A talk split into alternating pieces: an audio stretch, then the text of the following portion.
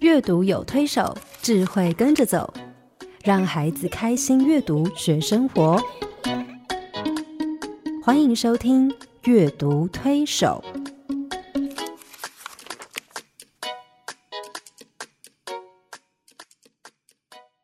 听众朋友，你好，我是黄乃玉。各位听众朋友，大家好，我是刘清燕，欢迎您再次加入阅读推手的行列。黄老师，我们开始都在谈品格，品格，嗯对。那品格谈下来，比如说我们谈怎么建构道德思维能力嗯等等，哈、嗯那那是一种啊、呃思辨能力。是然后我们透过阅读帮助孩子去建构那样的品格概念嗯跟价值观哈、那我想重点在于，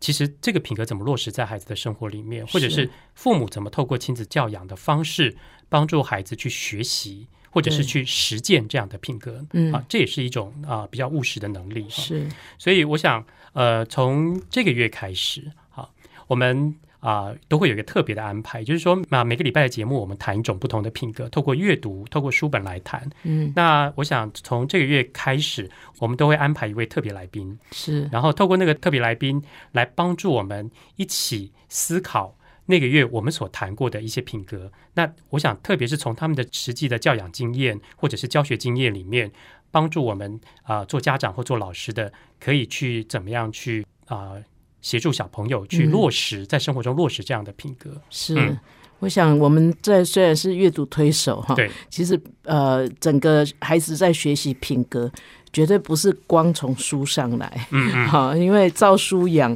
呃，毕竟那可能还是需要给孩子一个环境，是让他可以呃在那样的气氛里面哈，嗯再加上阅读这个呃就是图画书这样的一个媒介，对然后呃阅读这样的一一个生活啊、呃把它学进去，对嘿，嗯嗯，所以我想这个呃我们特地安排的这个特别节目呢是。是非常重要的，对，所以嗯啊、听众朋友以后可以留意啊啊、听我们跟啊特别来宾一起来讨论，然后呃，来学习怎么样把那样的品格落实在孩子的实际生活里面，是让他们可以把这个品格能力表现出来哈。对，那我们今天请到的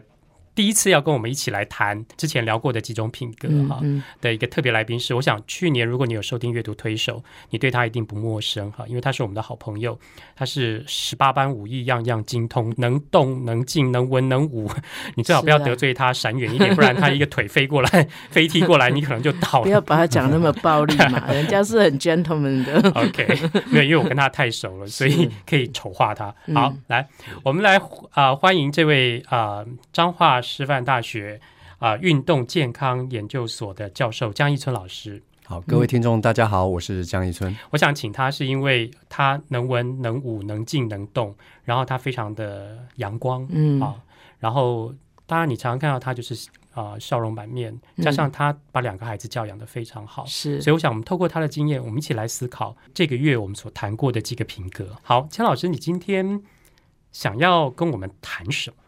呃，今天我们其实只有四个字，我们嗯，可以来谈，就叫随遇而安。哇，好棒、 哦，哎，没有没有，这四个字很听起来很容易，是但非常难呢。对，就是说，这个月谈到的品格有喜乐，有对和平，有忍耐哈。嗯，对，其实都包含在这四个字里面，对对是，其实是非常难的。因为一般人好像听到品格就觉得是一个很严肃的事情是，可是没有想到，其实要落实到生活里面，真的也就是要时间随遇而安啊、对，不能太刻意。嗯然后，可是是一种呃很喜乐的方式，嗯，在学习才会学进去。好，江老师，嗯你可不可以先帮我们定义一下什么是随遇而安？呃，我想随遇而安最一开始，我们可以想到就是说，我们怎么面对我们的生活，好，就是说教不管是家长本身或是孩子，我们怎么在我们的家庭的生活里面去营造一个平时就有喜乐的一个环境，甚至是说，如果当我们面对到一些困境或是呃或是困难或是学业上的挑战，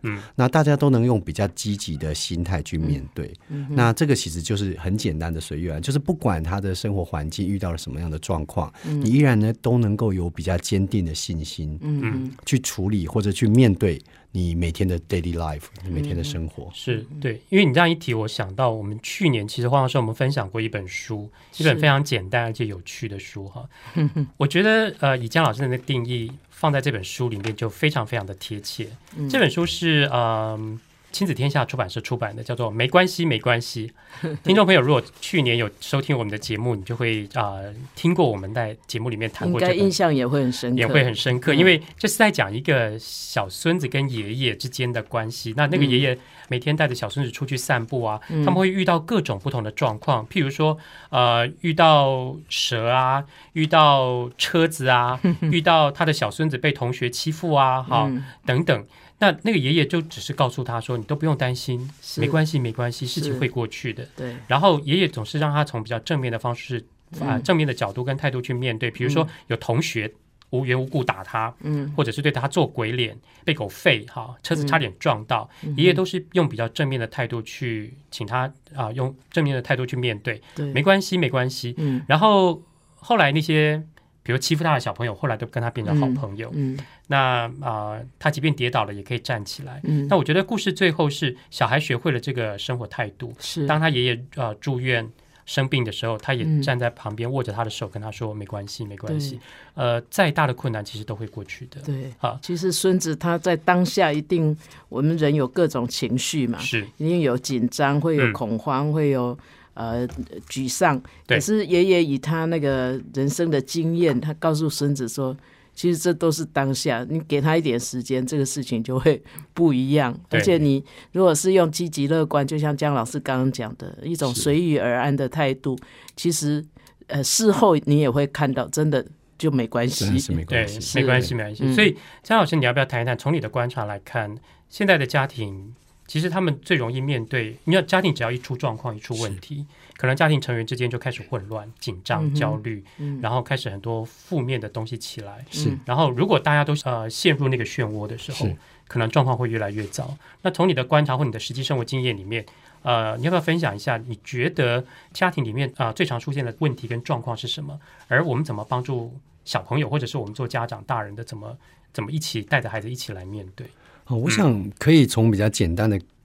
态度或者观念呢，先来看一下随遇而安为什么会不安。嗯，那不安的原因很原始，是因为你很重视这件事情，嗯所以让如果例如说你想要什么，你却没有办法得到；你想得到什么样的状态，你却没有。做到的时候，嗯你就会出现不安。那通常我们就是因为太重视这些东西，或者是太片面的认为它很重要，嗯，或者像刚刚黄老师所讲的，就是在那个 moment，在嗯那个时间，你觉得它很重要，然后你没有办法得到的时候，你就会觉得，哎，我我觉得不舒服了，嗯或者我觉得很挫折，嗯好，哦那在家庭里面比较常面对的，例如说家长大概就是他的事业，嗯或他的工作。是那孩子来说，就是他的学业或是课业哈、上面的表现。那我所以其实，如果以现在的家庭，通常遇到最大的这两大种类的问题，其实你可以回过头来去厘清一下，就是说到底这个事业跟学业，它到底它的核心价值是做什么？是，嗯这通常很多家长工作了可能三十年，工作了二十年，可是他并不清楚他为什么工作。是嗯，那孩子也每天都送他去上学，那你并不知道孩子到底为什么要上 学。孩子嗯自己也不知道吧？对，所以我们我那天我就常常呃跟孩子在聊说，你知道你为什么上学？这个我们应该回过头来看嗯哦。例如说，最近我一直在呃不断的提醒我自己，跟提嗯醒很多我身边的老师，就说为什么我们的孩子们要上学？ 那有解人决说大人就业问题啊呀、对，这就是一个问题，就是说我们现在整个在学校的一个教育里面，我们非常的强调人才的培育，嗯即使是我们的大学啊。呃的评鉴的指标之 一就是学生的未来的出路嗯或者职业哦，嗯是，但是是如果你把这个线不断的往下拉，拉到国小的孩子，拉到国中孩子，难道他进到学校一辈子，从国小、国中、高中到大学，嗯就是要找一份工作？是如果是这样子的话，为什么你不送他去职业训练所就好了？是他直接做职业训练所啊、嗯对，嗯所以其实学校的教育，它的核心应该是什么？应该是帮助这个孩子成为一个好的人。嗯但是我们现在只注重成为一个好的人才，嗯那这是两个不一样的区块，或者两个不一样的层次哈。所以其实孩孩子到学校去学习的过程当中，你非常重要的是他到底在学校是不是养成很好的品格。好，在学校他是不是呃知道怎么样做团队的合作？他是学校正向的态度，他学习的各式各样不一样的就是职能，这应该是我们比较重要。成为一个好的人，他是不嗯是有 good heart？好、那么那家长的事业是做什么？嗯那事业其实我们发现到，以前最早我们很多人是不用工作，这个大概要拉到我们希腊时代的时候去看。嗯以前在很多人是不用工作的，嗯为什么不用工作？因为他们是皇宫贵 族，谁会工作？嗯地下的地下的奴隶对，对他们才会工作对，他们不会。所以其实我们应该回过头来去思考说，其实人的生活里面很重要的一个区块是找到真正的自己，嗯知道怎么去过活，怎么去过生活。如果你把工作，它其实是一个糊口的工具，如果你把糊口的工具变成是全世界最重要的东西的时候，你就会迷失了说，其实这个。呃，你的事业上面的，所以你我们可以看到现在很多很有成就的人，他们常常在说、哦，其实我想做是社会回馈，没错，因为他们已经终于体会到说，其实社会回馈才是人要做的最重要的一嗯件事情。好，那。如果这样子来看的话，你再回头去看，如果你因为可能在你的事业上的，例如说你的晋升不顺遂，嗯，或者是你的学业可能考试的成绩不好不，好，嗯那你就因而产生了挫折的想法的时候，其实它事实上没有那么的重要，可是哈，不管对大人跟小孩来说，事业跟学业都占掉他生活非常多非的常时非常多的时间，没错尤其是没错现在，是不管是大人小孩，那这个比重这么大。那是当这当中出现了一些你刚刚说的，如果说好这个东西对他来说，在生活中的比重这么大是很重要的，是那有一些东西，他可能呃，他的期待并没有被满足，或者他想要的东西并没有到，他开始不安哈。是我想这是理所当然，因为这个东西对他来说是很重要的事。那 how to 怎么去面对，或者是怎么去解决这样的不安，包括小孩的学业的不安，是大人面对事业的不安。是，其实我们呃刚刚讲到，就是说，因为他把这个比例放大到极大化，所以在这么大的生活的重心里面，你都把它放很重要。那因此，尤其是我们的，例如说在学校，绝大部分的老师都很强调考试的成绩。那如果我们能够在这个所谓的主流，好。当然，这个主流我们不见得是正确的主流。主流的价值观里面，或者主流的行为操作里面，我们开始去思考非主流的部分。嗯啊，那我今天可能要提的一个就是休闲，或是家庭生活。嗯那家庭生活，我想黄老师知道是非常重要嗯的。那这家庭生活其实它不属于事业，它也不属于课业，而是他每天所面对最真实的生活。嗯嗯我们如果把我们的重心稍微转移多嗯一点，转到。这个家庭的生活里面的营造，转嗯移到呃你休闲时间的营造，那事实上你只要稍微转一点点，嗯那在这个地方，你可以得到很多的满足，是得到很多的学习，得到很多的喜乐。是那事实上，他就有办法去跟前面的所谓的你本来觉得非常重要的课业、非常重要的事业的嗯一些不顺遂，产生一点平衡的效益。是是的，嗯，对啊，我觉得有时候我们对人生的假设哦嗯有偏差的时候，我们生活自然会往那个部分走。是譬如我们觉得一个人的成就感应该是来自工作的表现，嗯，而且是唯一的成就。对成孩子来就说好像是成绩的表现。对是那我们自然就会把很多时间花在那上面，是所以这个是一个恶性循环。是这中间可能唯一就是要有一点觉悟，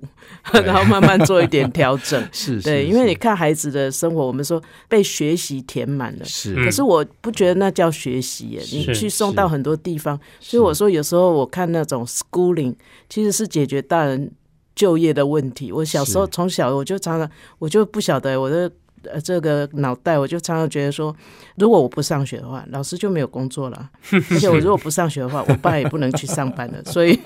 总而言之，我都觉得我上学是解决大人的就业问题哈。是嗯是，我我觉得，可是经过社会这样的呃这样的一种风气哦，我觉得有一些人真的迷失了。我想姜老师今天在一开始给我们这个提醒是非常重要对，嗯的。所以其实呃，这个主轴的概念可以移转的时候，其实整个家庭的方向或生活的那个导向就会完全不太一样。对，所以这对是一个非常值得思考的问题。嗯好，我们先休息一会儿。爸爸妈妈，你们说故事给我听好不好？手机零距离，但跟孩子的心却遥远。古典音乐台阅读宝盒，用图画书陪伴孩子，让绘本共读开展孩子的笑颜。阅读宝盒独家订购专线零四二二六零三九七七。好，所以刚刚姜老师提到的那个东西，其实非常值得我们思考。是就是说，嗯，你怎么去看待你的，比如大人怎么去看待他的工作职业，小朋友怎么去看待学业？嗯那我想啊、我们啊、做父母的态度其实非常重要，我们对可以引导孩子做不同面向的看啊、观啊、观察跟思考。哈是那我觉得其实，但无可厚非，因为不并不是每个家庭的经济都是允许或者是宽裕，有有的家庭真的需要父母花很多很多的时间去赚钱，而且薪水赚得非常微薄。嗯而当那个工作开始出现，他们真的工作只是为了 make living 哈、对，只是为了赚钱。但但那个工作一旦出问题的时候，对这个家的整个支柱就会动摇。哈是主轴就会动摇。所以其实呃，我想当我们家里面对这样的状况的时候，我我们家曾经面对过，就是嗯几乎是要破产的状态嗯哈、嗯那个我跟我们家老太太那个存折打开来，每个人加起来两个人的存折加起来不到一千五百块，嗯就没钱了，嗯对，完全没钱。你怎么在那个当下，你还可以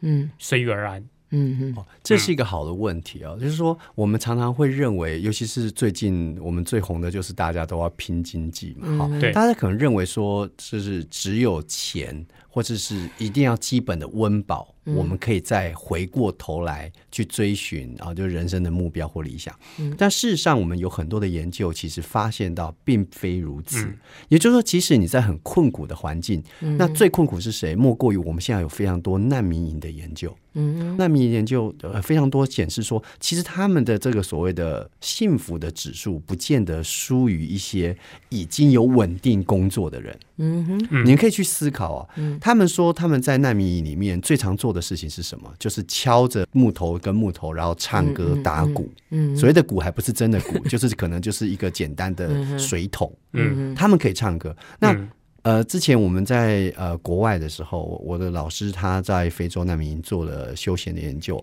嗯他发现到难民他的一天的时间醒着的时间有将近三分之一的时候时间是笑得很开心的。哇嗯哼我们这边有多少人每天可以有三分之一的时间笑得很开心？如果你有个很稳定的工作，嗯哼例如说是公务员，嗯你每天上班，嗯你在你的工作里面真的有笑了三分之一吗？哦，当然没 有，可能啊、有四四分之三是板着脸，对，对而且所以很多怨言，对，所以是说它并不是一个绝对的哈，是没错。那呃，我我本身小时候过得也蛮辛苦的，但是你会发现到，其实在这个辛苦的过程当中，其实只要家庭的人能够聚集在一起，嗯哼其实那种感觉就是幸福，就是你看你怎么去面对这个困境，尤其是嗯是当你的呃经济上出了问题，是那经常说你顶多就是你可以去思考，如果当然有个非常极致的情况，例如说你连吃都没得吃，饿了、嗯嗯可能饿了一个礼拜都没得吃，嗯嗯这当然会造成很多生理上的痛苦。嗯好、但是以目前的情况之下，有很多人的不快乐并不是源自于这种情况，而是是例如说他可能一个月。呃例如说，很多大学生嗯刚毕业赚了二十二 k，嗯他就觉得二十二 k 不够用。嗯哼，那为什么不够用？因为他可能要需要跟朋友去聚餐，而且要常常换手机，哎对，换手机，他手机费又花很多钱哦， 是所以就就是说，我们有很多他认为他需要的，事实上不是真正需要，嗯只是他想要。嗯哼好、那也就因为他觉得他需要这么多，嗯哼没有办法得到的时候，嗯呃这这时候当然自然痛苦就产生。嗯好、啊当然如果面对说，呃，假设一个家庭里面他很重要的支柱倒了之后，那可能家里的经济陷入困境。那这个情况的时候，其实只要全家或者说只要能够跟呃家人们能够更携手在一起的时候，其实这种凝聚的力量，有的时候，嗯或许比你。每个人都很稳定工作的时候，嗯那个紧密的结合度反而是不一样的。是嗯哼所以，我们怎么帮助孩子去啊、呃养成这样随遇而安的生活的态度？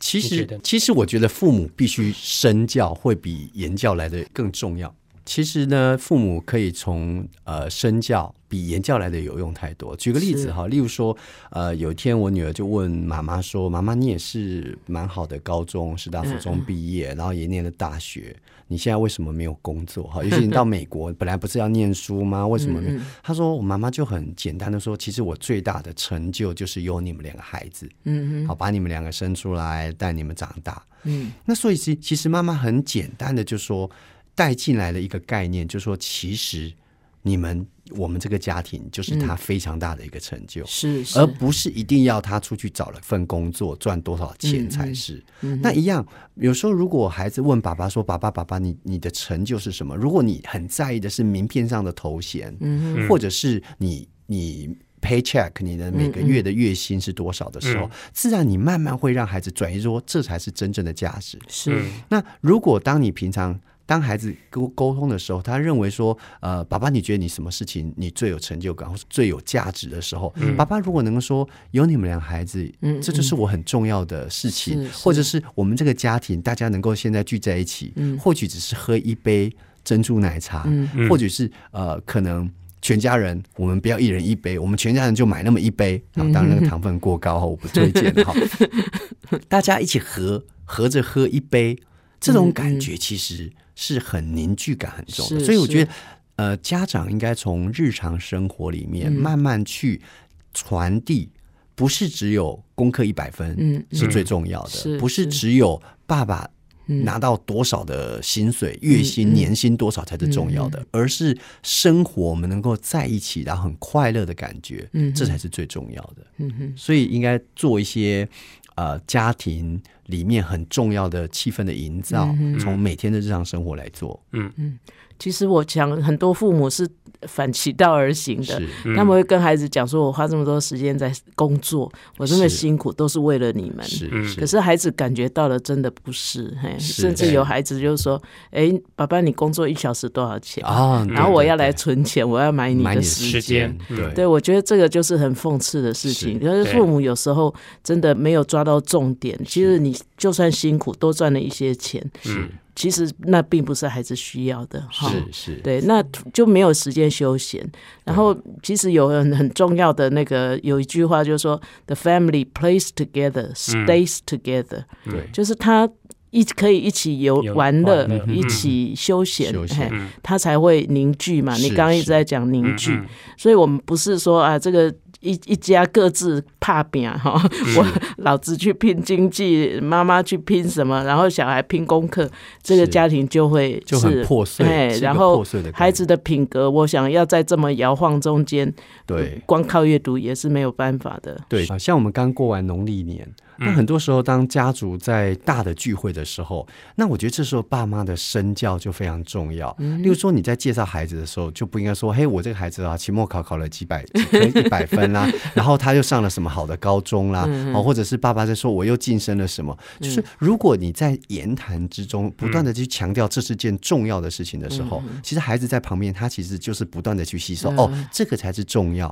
啊，那如果假设你跟孩子说，哎，你知道吗？我孩子今天呃这个学期或者说上个学期，他在期末的时候做了个表演。好，嗯他在上台上弹吉他或者拉个小提琴，好棒哦！嗯就是我觉得他好有表演天分，或者是说，甚至我们全家去哪里做志工，你不断的去强调这个，你应该是嗯对我们认为这个社会比较需要的贡献服务服啊务啦嗯，他就会慢慢觉得说，哦，原来这个才是重要的东是西是。，其实我们在学校系统好像也努力这样要改，就是说常常，可是后来又变成基点，对，所以变成所有的小 孩帮帮老师擦个黑板都要点数对，我就觉得真是哦，真是完全就是错失了那是个是很好的学习机会是，是而且甚至是负面的，现在就对造成负对面的学习。是，是是所以江老师，你你的专长是休闲。是那如果从这个角度来看，对你觉得现在家庭最欠缺的是哪一部分？就是家庭的各个各个面向里面，嗯然后特别是如果说，我想现在很多家庭哦，大家都大人专心赚钱，小孩专心读书，是嗯其实很缺乏休闲这一块。是是那这一块其实就照刚刚我们这样谈下来，其实是啊、呃家庭很重要的凝聚的一个力量跟基础。是我们怎么去强化这个基础呢？是，呃，我想现在目前出最大的问题，第一个是时间的分配。是好，也就是我们现在因为孩子其实也很忙哈，比如说礼拜一要上什么课，礼拜二每个礼拜每天一到五排的满满的，六日有时候甚至六日也是满的，才艺班是各上三的满满。我觉得我们现在该开始教，请家长开始学习生活上的减法，就说有没有什么东西，其实你小时候也没有，嗯，但是你长大好像没有太大的影响。是呃，例如说，我一直在犹豫我两个孩子，因为他们都是我们在美国生，然后回到台湾。那呃，我们其实一直觉得英文对他们很重要，嗯可是到现在他们两个都还没有去补英文。那常常有时候是我们我跟我太太心中很大的痛，就觉得怎么会两个美国人英文这么糟？ 因为他只有在学校学英文。那、嗯可是我就在想说。其实也还好，嗯，因为我自己跟我太太本身也是到国中才开始学是啊英文，是啊，嗯从 A、B、C 开始学。嗯那后来呢？经过了二十年之后，我也是在美国教大学，嗯好像也没有差别那么的大。嗯所以为什么要让孩子在国小这么这么快乐的时光，你硬要塞一个礼拜是两天三天的是英文上课哈？嗯所以我试着去做一些减法，嗯嗯慢慢把一些大家都觉得很重要，但事实上不见得这么重要的东西是，是慢慢把它删除。是那是一样，家长也是一样，嗯就说我们的工作里面是不是有一些，例如说我今天如果加班，我可以有加班费，嗯是我是不是可以考虑说，我今天就少一点加班，嗯或是我少一点点事情，是好，例如说嗯以我们大学老师来就是演讲，我嗯就嗯控制了一些演讲的场次，嗯嗯我把那个时间省下来，省下来是跟我们录音，或者是甚至有的时候我们就全家一起赖床。对，那大家就躺在床上聊天，好幸福哦，这就是很幸福的感觉。对啊其实我就觉得说，很多时候我们试着去生活上的减法，慢慢把这个时间腾出来。好，这是第一个问题，我们没有时间。嗯那如果当一旦大家学习会腾出时间之后，第二个重点就是休闲的多元化。嗯目前其实台湾，呃，我还记得当时我去国外念休闲博士的时候，呃，妈妈打来问，妈妈说你念什么？那我妈妈说你是塔森啊，我说说想要讲休闲，可是我不知道台语怎么讲。又滚，我都我想讲休困嘛对，我就说气头，那我妈就很惊讶说，什么国家送你去国外学气头？所以你可以发现说，其实，在台湾或者在很多东方，尤其是东方的社会，其实对休闲来说，他是不知道的，也就你是是气头晕啊，对对对，所以说甚至气头是不好的，好像老师刚刚讲气头烟啊，就感觉是比较不好，在那边、嗯嗯呃做浪为非费作时歹、间无所事事、为非作歹的感觉。所以事实上，我们台湾对休闲的这个领域的开发，尤其是目前离开学校的也好，还在学校也好，其实这是非常严重的不足。好、所以。其实我觉得这个休闲的多元化是需要去建立。那现在目前，如果我们用最简单用脸书来看，一般家庭的休闲都去哪里？大部分就只有吃饭。对，嗯好，吃饭聚餐对，对似乎你找不到其他的呃比较多元的休闲，对所以我就觉得这个部分是非而常欠且缺那种吃饭聚餐其实是很紧张的，很紧张，因对为对要对，排排时队间，然排后旁长，边，然后怎么样，然后限时多内内多久之内吃完，所以后来对我就跟我太太有一个决定，就是我们尽量第一个我们不去吃吃到饱的，嗯第二个我们不去吃要限时间的，嗯哼，第三个我们不去吃大家都迷信去的地方。是那这个部分其实就可以减低很多生活压力，是那是增加我们饮食的多元化。对那对除了吃呢，我觉得还有很多很多的休闲面向可以来讨论。嗯，江老师，我是哎觉得刚刚开玩笑说你去头晕了嘿哈嘿，不过我 想我们从小那种勤有功、戏无益的观念哦，对实在是深植人心。是那你怎么会去念这个东西？然后你去美国，你念这个的时候，你一开始最大的 shock 是什么？对，其实呃，当时去念其实是误打误撞哈。其实我原来念的是身心障碍者的所谓的运动医学的部分，嗯，那后来就是因为公费留考里面，他那一年开的这个学门，我觉得教育部这个部分非常有远见哈。事是实上，当时这是一个非常非常冷僻的学科，它上面写说身心障碍者的休闲规划。那我心里想说，身心障碍者可能不是就一直都在休不闲是一吗直？都在说他们是找工作是重要的吗？怎么会休闲哈？那其实我们会发现，其实的确，嗯早期我们就身心障碍是希望能够活下去，就是强调医学啦、早疗，慢慢强调教育，慢慢强调职训。那嗯下一步的确就是休闲。休所以闲当时其实教育部很远的看到了嗯这个区块的需要。那所以当时我刚开始去念的时候，其实我是没有概念的。嗯，我印象中隐约只有我从小到大，常常有时候为了休闲跟家里起冲突。嗯，例如说，呃，我爸爸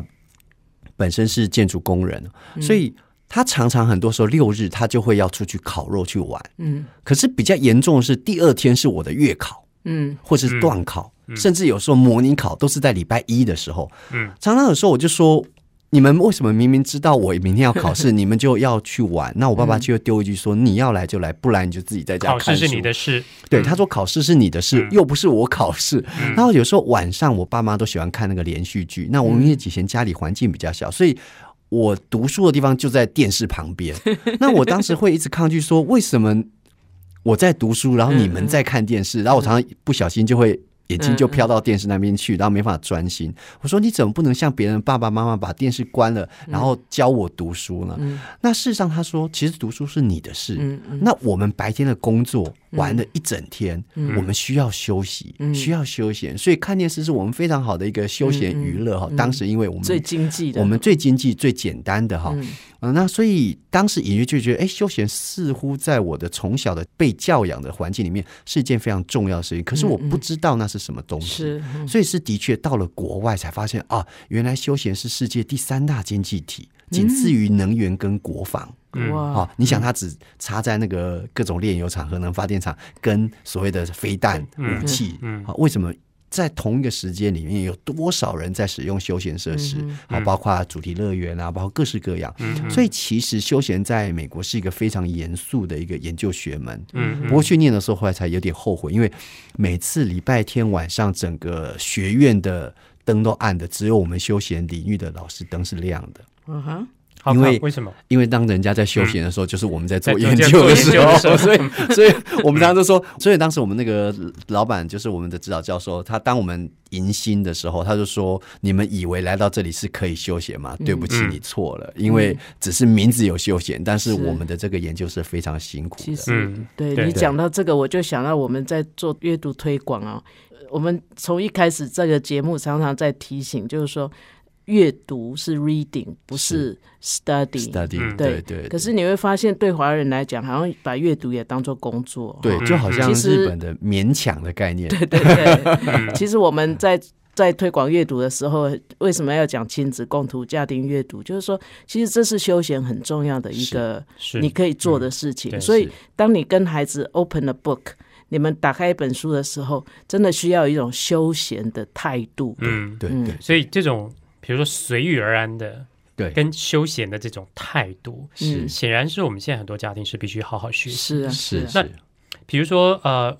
江老师，你可不可以更具体一点，提出一些面向好嗯跟方向，让家长可以帮助孩子一起来学习？是，那其实呢，要培养这个随遇而安的休闲，可以从几个面向来看哈、那家长可以开始去思考，最简单的，我们就是从动态跟静态。嗯嗯好、有一种区分就是我们去思考，在家里面我可以比较安静的做什么？当然，阅读就是一个非常好的静态，听音乐啦，或者是观赏一个好的电影啦。那动态在家庭里面有什么动态？现在尤其很多都会家庭会觉得说啊，我都没有空间，对啊，家里空间很小，嗯其实是有的。嗯啊，例如说有很多的 home gym，现在嗯在国外也很流行。你可以买个 video，买个 DVD，你就可以在家里玩弄得一味 身玩味。对，就很多。其实，在家庭是有很多动态的嗯哈。嗯那另外，你也可以去思考，就是说室内跟户外的休闲。嗯所以我觉得家长大概可以把这几个原则记下来，你就想说，哎，我可以在室内做的休闲是什么？嗯对，例如说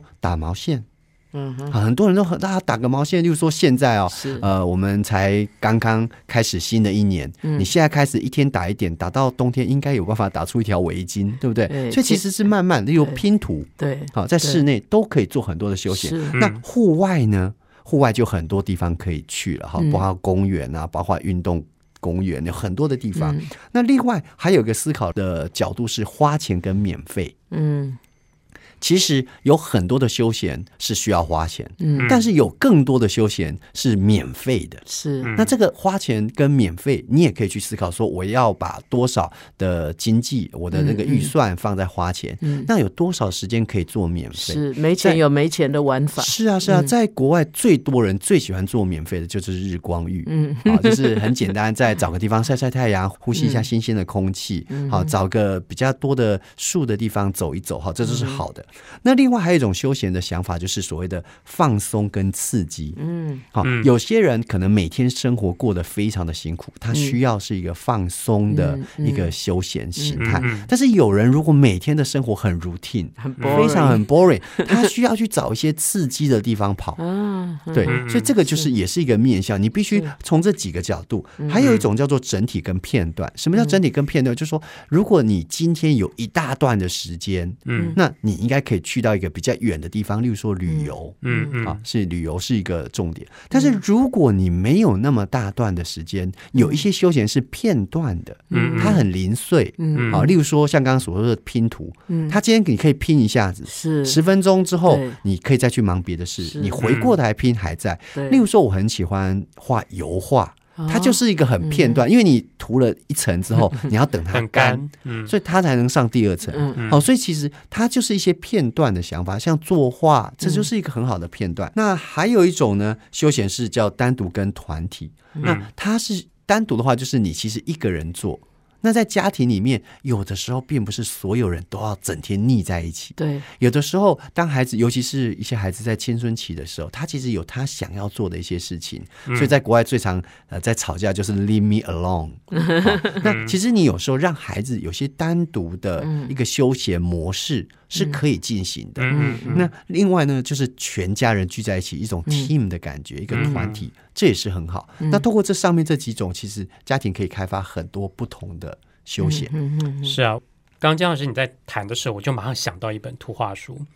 我觉得这本图画书其实是它是一本法国的图画书，然后翻译过来的。但是我觉得它几乎把刚刚姜老师谈到那所有的面向几乎都包含在里面啊。那这本书叫做《城市庭园》，是啊、远流出版社出版的书。那它在里面讲到一个什么样的状况呢？有一家人他们搬到都市去，然后他们搬到都市的一间非常特别的房子，那个房子简简直像个废墟，然后院子也像个啊、非常荒废的地方，甚至有一棵苹果树已经好像都快要枯死了。于是他们搬进去以后，就开始要来整理那个庭院，那个庭院非常的大，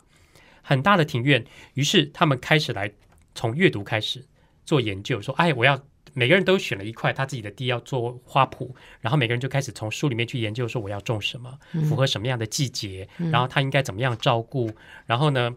甚至那棵呃生病的苹果树呢，他们也找树医生来来医治它。然后慢慢慢慢，你就我们就从书的页面哈看到，呃，这一家人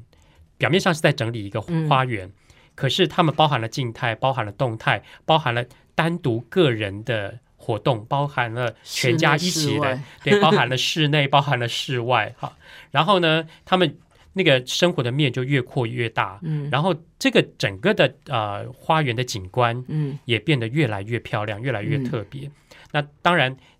包括呃邻居会来串门子，会来看他们的欣赏他们的花园，他们的人际关系也因为这样扩展。嗯其实好像我们看起来只是一个简单的种花的一个休闲活是动，是嗯可是事实上它触及影响的面向是非常大的。对所以我相信，其实每一个休闲活动。对于孩子、对于大人来说，应该都有这样的影响。表面上你好像只在进行某一件事，嗯对，但事实上它的影响面是，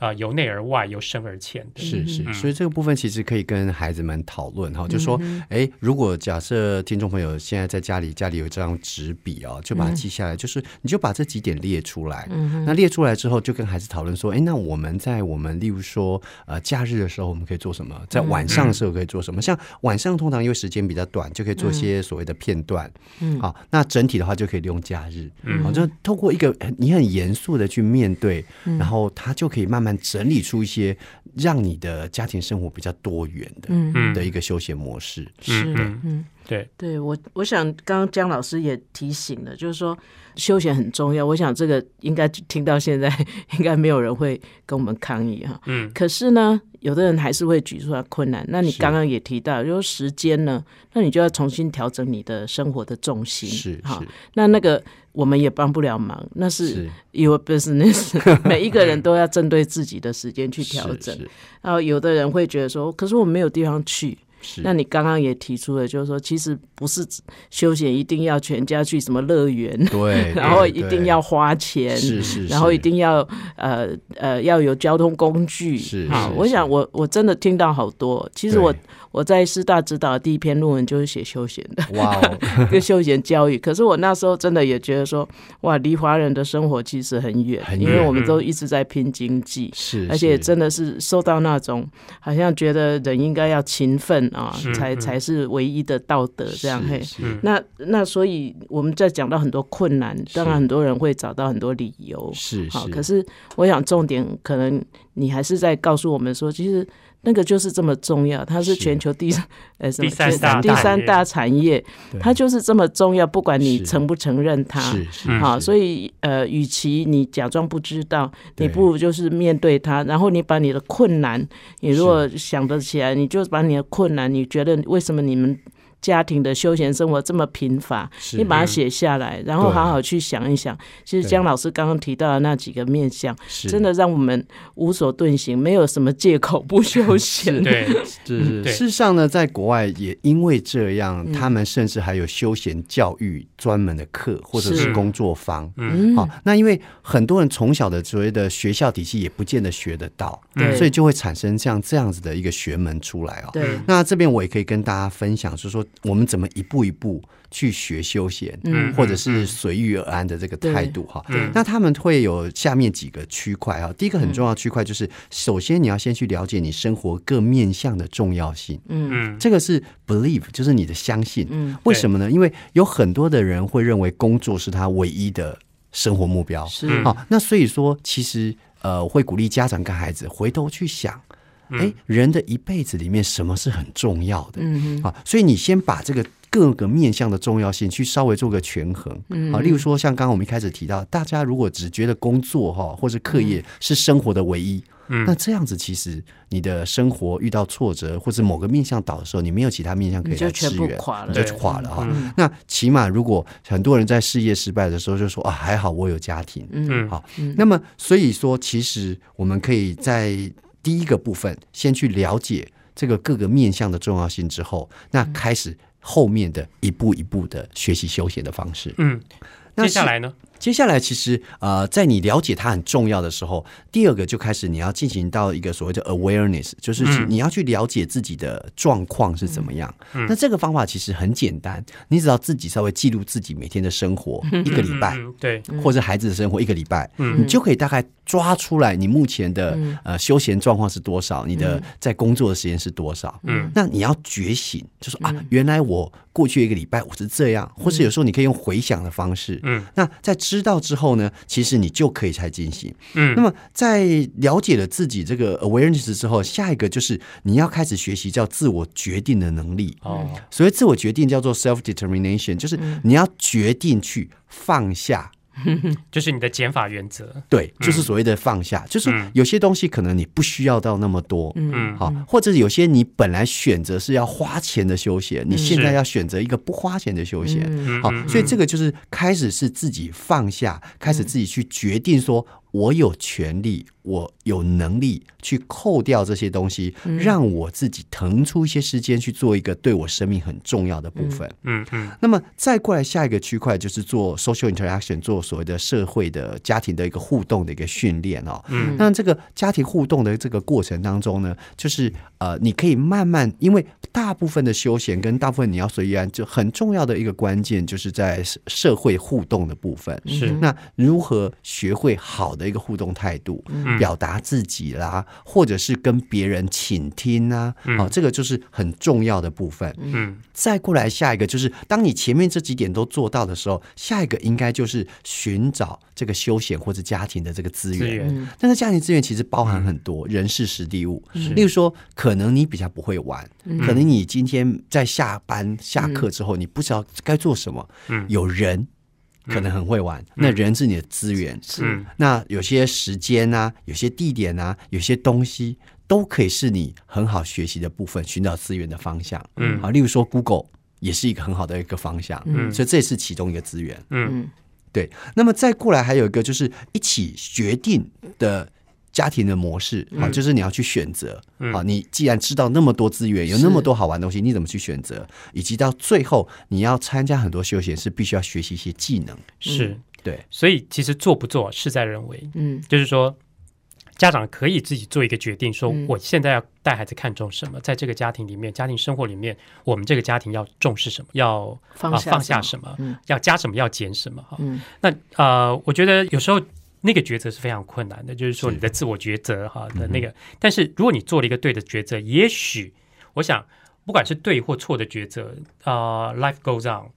生活还是会继续，生命还是继续。可是我们都可以从当中有一些不同的学习哈。是你刚刚在讲的时候，我想到我翻译过的一本图画书，就是那本书，大家现在不太容易找到了哈。那本书叫做《那一年我没有上学》。是，那那个作者非常特别，他在三岁的时候，他父母放下所有的工作，然后放下他们的啊、呃兄弟姐妹的学业，带着他们全家人到意大利去。啊、他们组了一个小剧团，去做了一整年的巡回演出哈。嗯那但是那个巡回过程有各种不同的状况，遇到各式各样的人，然后有各种不同的收获。嗯那对这个作者来说，那一年其实是非常非常丰富的一年是。他父母做了这个决定，嗯，看起来好像大家觉得说，哈、你就去当去游民啊，对，去当街头表演的艺人啊，等等的。是那到底对孩子的影响是什么？其实反而是他们啊、有了一个非常特别的家庭生活经验，嗯反而也扩展了孩子的生活经验。嗯所以、呃我想，呃，加上他们面对各种处境可以随遇而安，我觉得对从对休闲里面去学习这个态度其实非常重要的。是嗯是好，今天非常谢谢江一春老师来参与我们的节目，哈，跟大家有做非常多的啊、很值得思考的分享。那做不做呢？每个人好好想想看吧。好，我们今天节目就到这里告一段落，接下来听听看黄老师有什么小叮咛。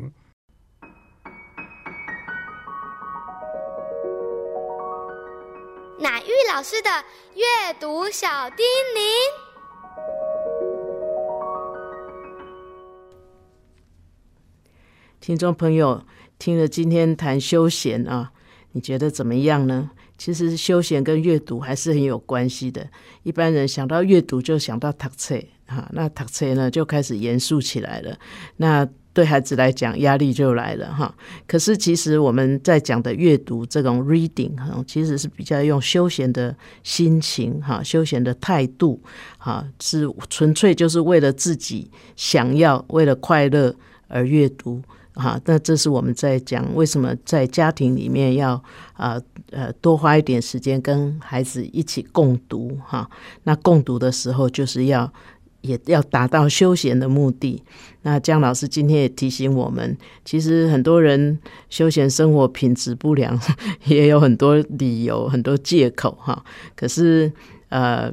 时间可能是一个最大的问题。那呃，如果我们可以学会一种生活的减法哈，就是不要一直买，一直一直觉得不够不够，然后一直增加，好像觉得呃永远就是有缺哈，